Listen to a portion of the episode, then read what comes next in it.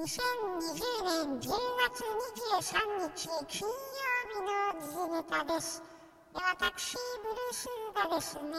日頃のニュースや身近な出来事などをピックアップしてお話ししたいと思います。まずはじめのニュースはですねお笑いコンビナインティナインの岡村隆史さん50歳が結婚していたことが本日分かりました。ということでですね、えー、まあ、岡村さん独身でいつ結婚されるんだろうってね、えー、いろいろなところでだいぶ前から話題になっていたんですけど、まあ、あのー、ね、ご結婚されたそうで、えー、まあよかったなと思います。おめでとうございます。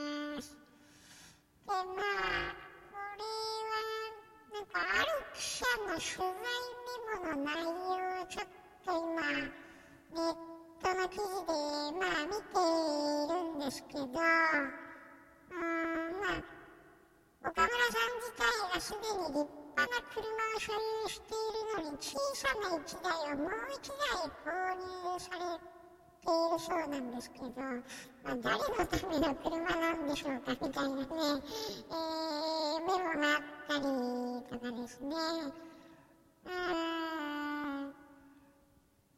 で、まあ、台車にしている、ね、新しい環境の物件をなんか探されているとかですね。まあ、休みになると関西に戻ってきて、一人で行動する時があるとか、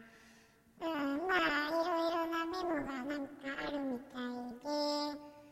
えー、まあ女性の影は、まあ、あんまり見,、まあ、見えなかったという、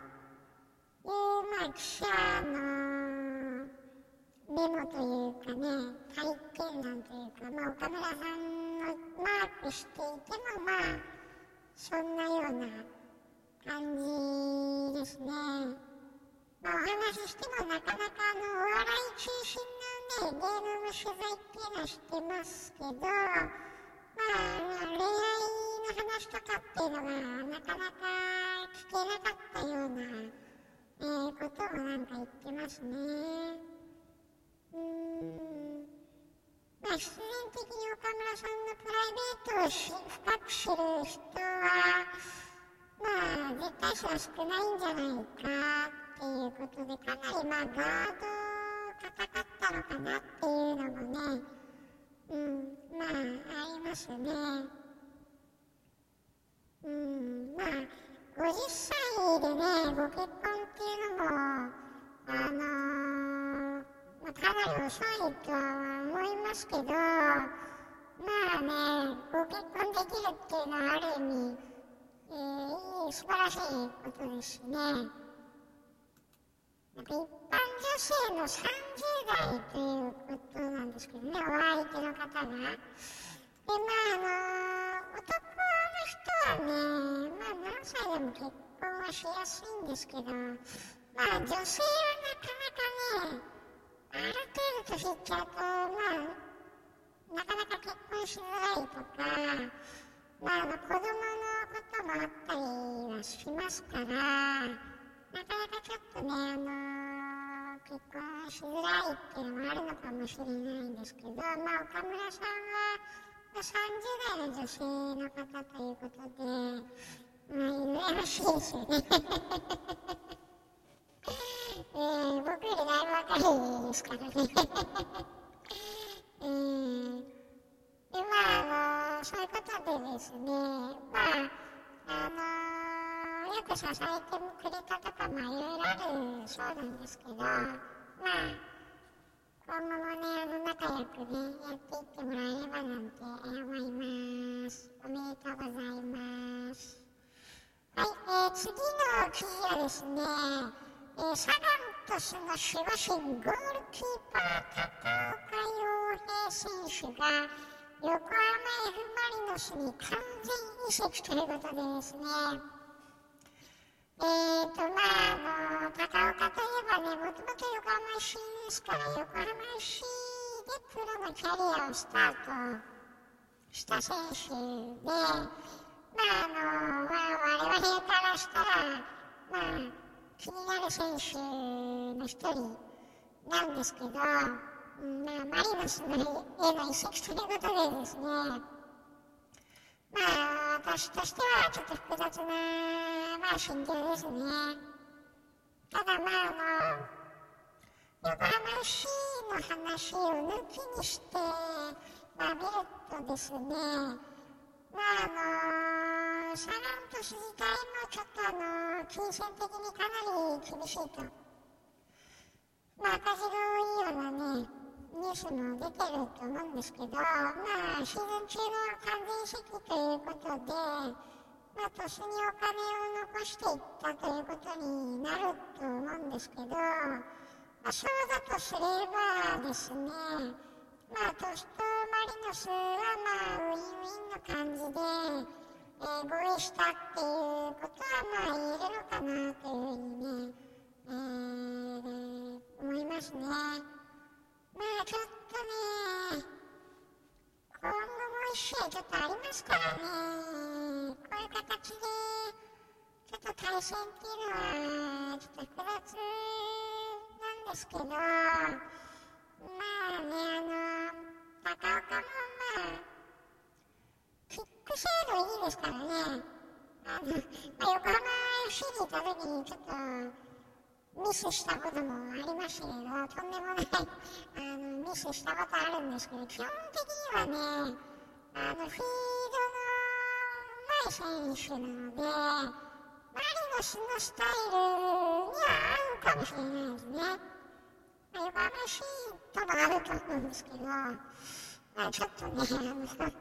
うん、残念だなって思うんですけどね、まあ、入った以上はね、まあ、頑張っていただいて、まあ、横浜にね、住むでしょうからね、まあ、慣れた横浜の地で、現役でやれるっていうのもね、ま、高岡個人にとってはいいことだと思いますしね、まあ、あの、ACL も控えてるようなので、まあ、ACL 要因っていうことも言えると思うんですけど、まあ、マリノスとしては、まあ、ピンポイントでいい動きをしたのかなというふうに、ね、思います。え、次のニュースはですね、えー、三菱重工スペースジェット事業凍結報道ということで、まあ、旧 MRJ ですかね、あの、三菱リージョナルジェット、えー、なんですけど、えっ、ー、と、これはニュースで、まあ、正式なものかっていうのもちょっと微妙な部分はあると思うんですけど、えっ、ー、と、三菱重工業は、えっ、ー、と、子会社の三菱航空機がですね、まあ、あのなんですかね、まあ、買収というか、あの身売りみたいなね、まあ、買い取ってもらうみたいな、まあ、話がなんか、報道で出ているんですけど、あの、三菱航空機が発表したものではないですよ、と。うん。で、三菱重工としても、まあ、ちょっと否定的なコメントがなんかあるそうですね。で、ただしですね、あの、スペースジェットの事業についてはですね、やはりあの、今年の新型コロナウイルスの感染拡大の、まあ、影響は出ていると。で、まあ、引き続きスケジュールの精査を行うとともに、まあ、今のね、三菱グループの取り巻く厳しい状況を考慮した、まあ、適切な規模の予算で開発を推進していると。うん。ということで、まあ、さまざまな可能性を検討しているというのは事実と。いうことは、まあ、あのー、言ってるんですけど、開発の凍結を決定した事実はないというコメントですね。で、その上でですね、この事業を含めた次期事業計画をですね、10月30日の四半期決算と合わせて公表するとしています。で、まあ、あの MRJ 自体もかなりやっぱり注目されてですね、まあ、ホンダもそうなんですけど、まあ、国産の、まあ、ジェット機ですね、まあ、小型なんだと思うんですけど、まあ、あのコロナの影響はまあ確かにありますけど、世界的な需要はですね、また戻ってくるんじゃないかなっていうのはやっぱあるんですよね。やっぱりあの富裕層を中心にですね、やっぱりお金も持ってる会社とか、個人がやっぱり購入されると思うんですけど、まあ、あの小型ジェットの技術っていうのもね、あの日々計算重ねていると思うので、まあ、日本の一つの技術としてね、まあ、この事業をま発展していっていただけるとね、あの嬉しいななんていうふうに思います。はい、えー、次のニュースはですね、えーと、日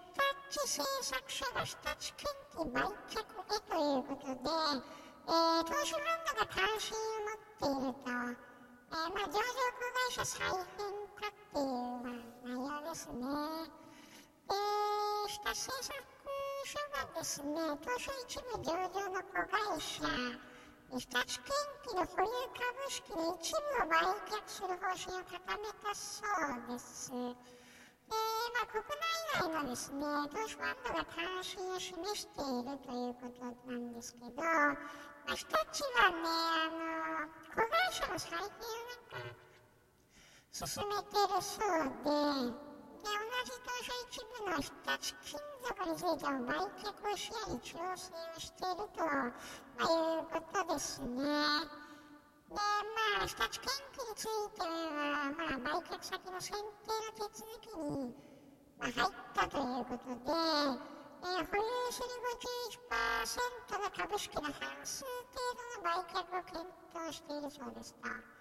まあ、あの、確かにね、日立化学火星ですかね、もうなんか売却したと思うんですけど、まあ、その上でまあね、日立建機の株式をね、手放しちゃうっていうのはちょっとなんか残念な気がしますね。まあ、あの、完全に全部手放すわけではないので、あの、関係が切れるっていうことはまあないんでしょうけど、日立建機自体もまあ、建設機械では結構な、まあ、規模の会社ですから、まあ、当然あの、日本だけじゃなくてね、グローバル展開もしていると思うんですけど、まあ、そういうところがね、ちょっと、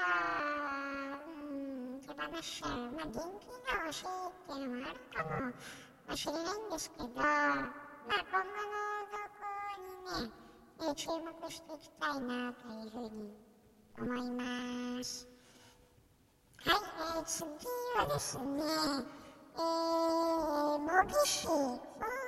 に弾み、記録的スピード決着、日英 EPA 交渉というニュースですね。えーと、日本とこれイギリスのですね、EPA 経済連携協定ですね。この交渉開始から、まあ、4ヶ月半で署名にこぎつけたということで、えー、茂木さんですね、えっと、外務大臣でしたっけ？ちょっと間違ってたらすいません。で、まあ今、イギリスになんかいるそう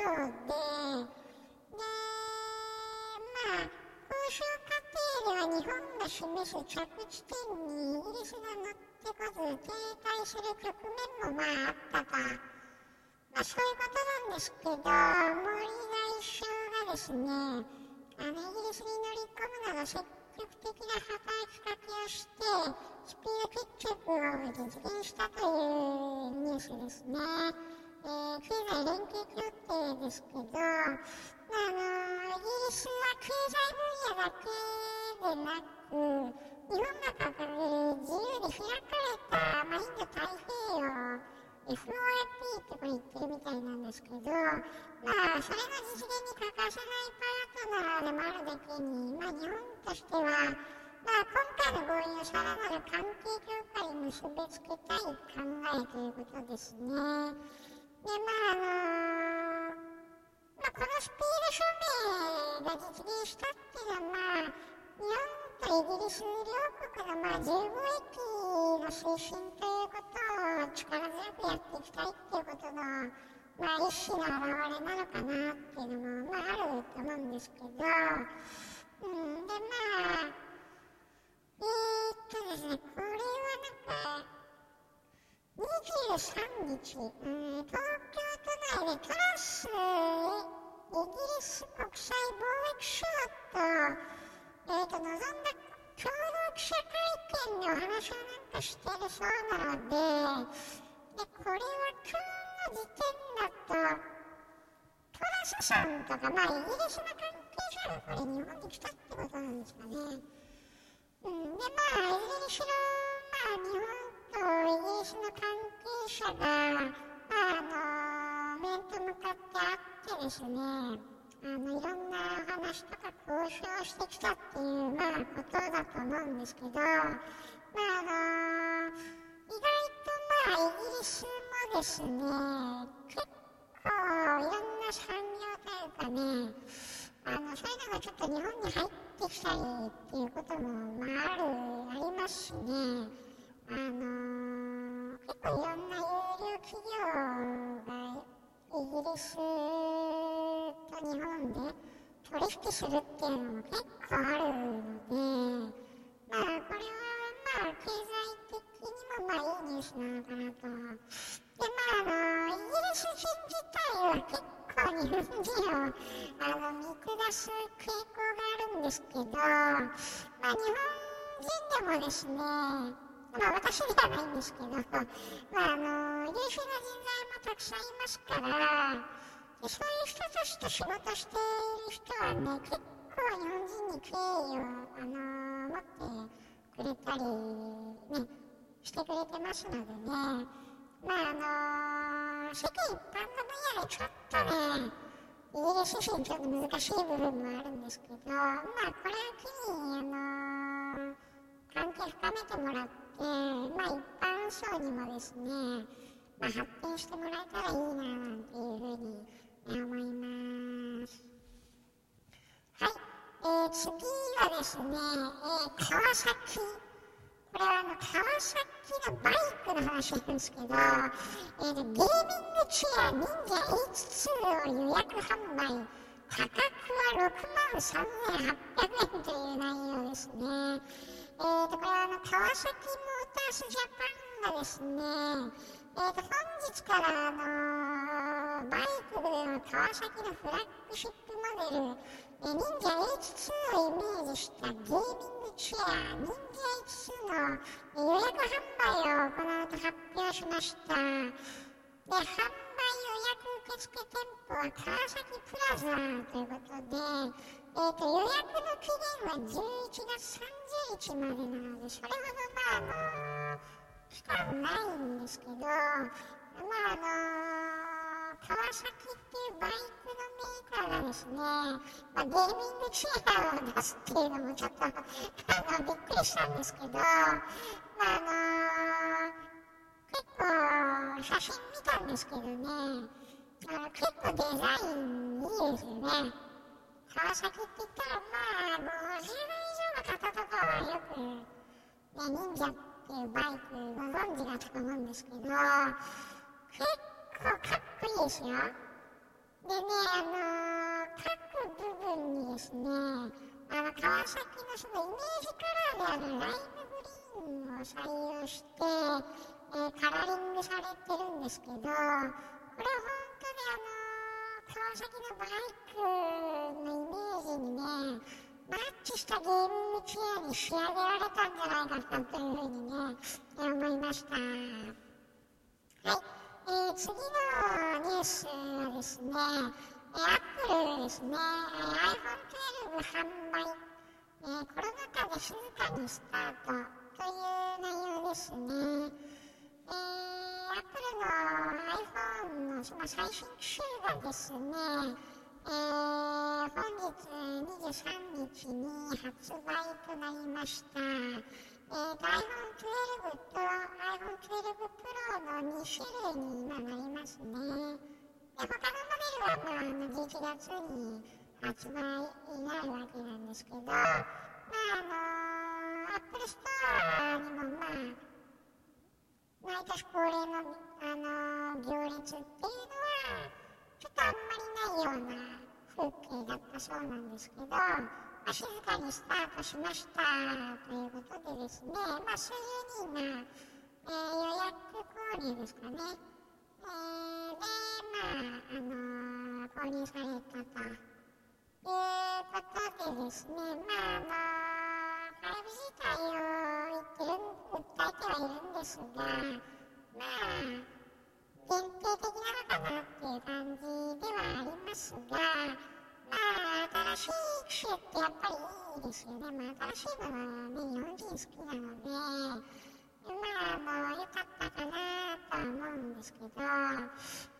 ですね、まあ、アップルとかですね、あの、携帯電話のキャリアですね、あの、オンラインショップで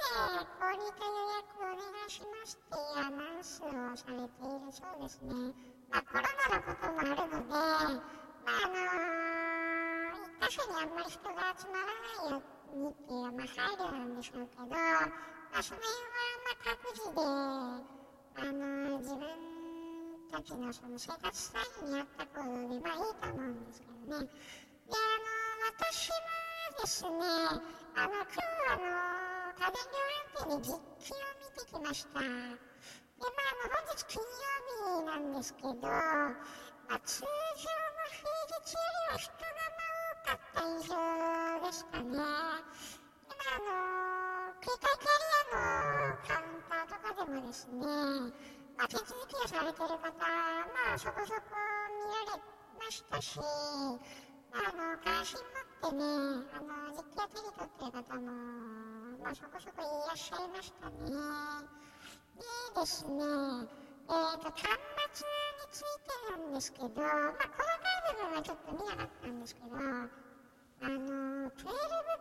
Pro のですね、ゴールドはちょっとしょぼかった印象でしたね。で、まあ、あの、側面はですね、そのゴールドの光沢とか高級感があってよかったんですけど、あの、背面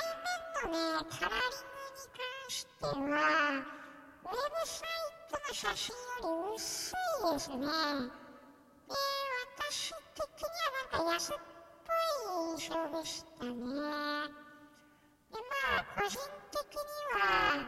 まあ、ブルー系とか、まあ、グラファイトがいいかなと、まあ、あの、12も、まあ、ブルー系がまあいいのかなっていうふうに思ったんですけど、まあ、あの、実機見てよかったかなとちょっと思いましたね。あの、12 Pro Max をもし買うのであれば、まあ、ゴールド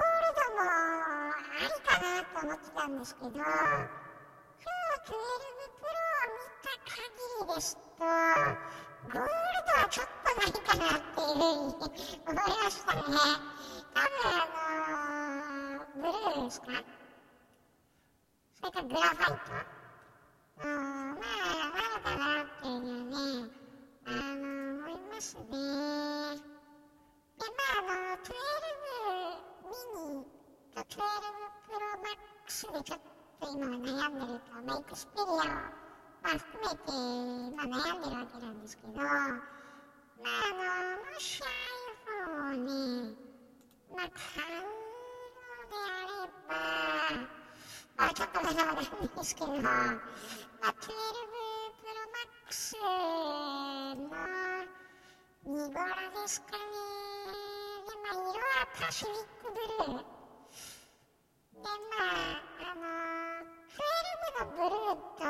そのプロシリーズのブルー、ちょっと色合いが違うみたいで、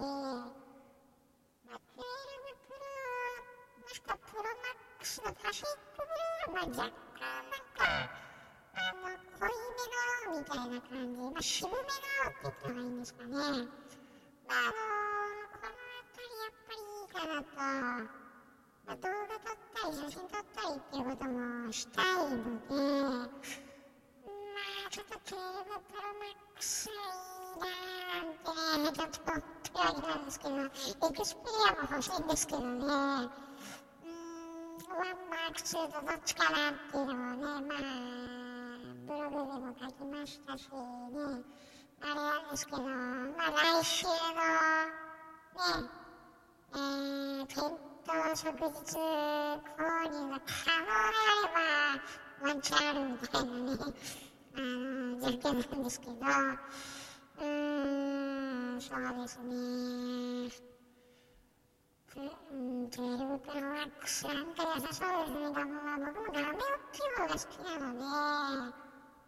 ー、まあいい感じ。なんか、12プロのボディ見る限り、まあ、いい感じに仕上がってっているようなね、えー、印象でしたね。うーん、ちょっとね、来月まで含めて、ちょっとギリギリまでね、あの、悩んでいきたいななんてね、えー、思います。はい。え本日は以上です。え2020年10月23日金曜日の時事ネタでした。今回もポッドキャストを聞いていただきまして、ありがとうございました。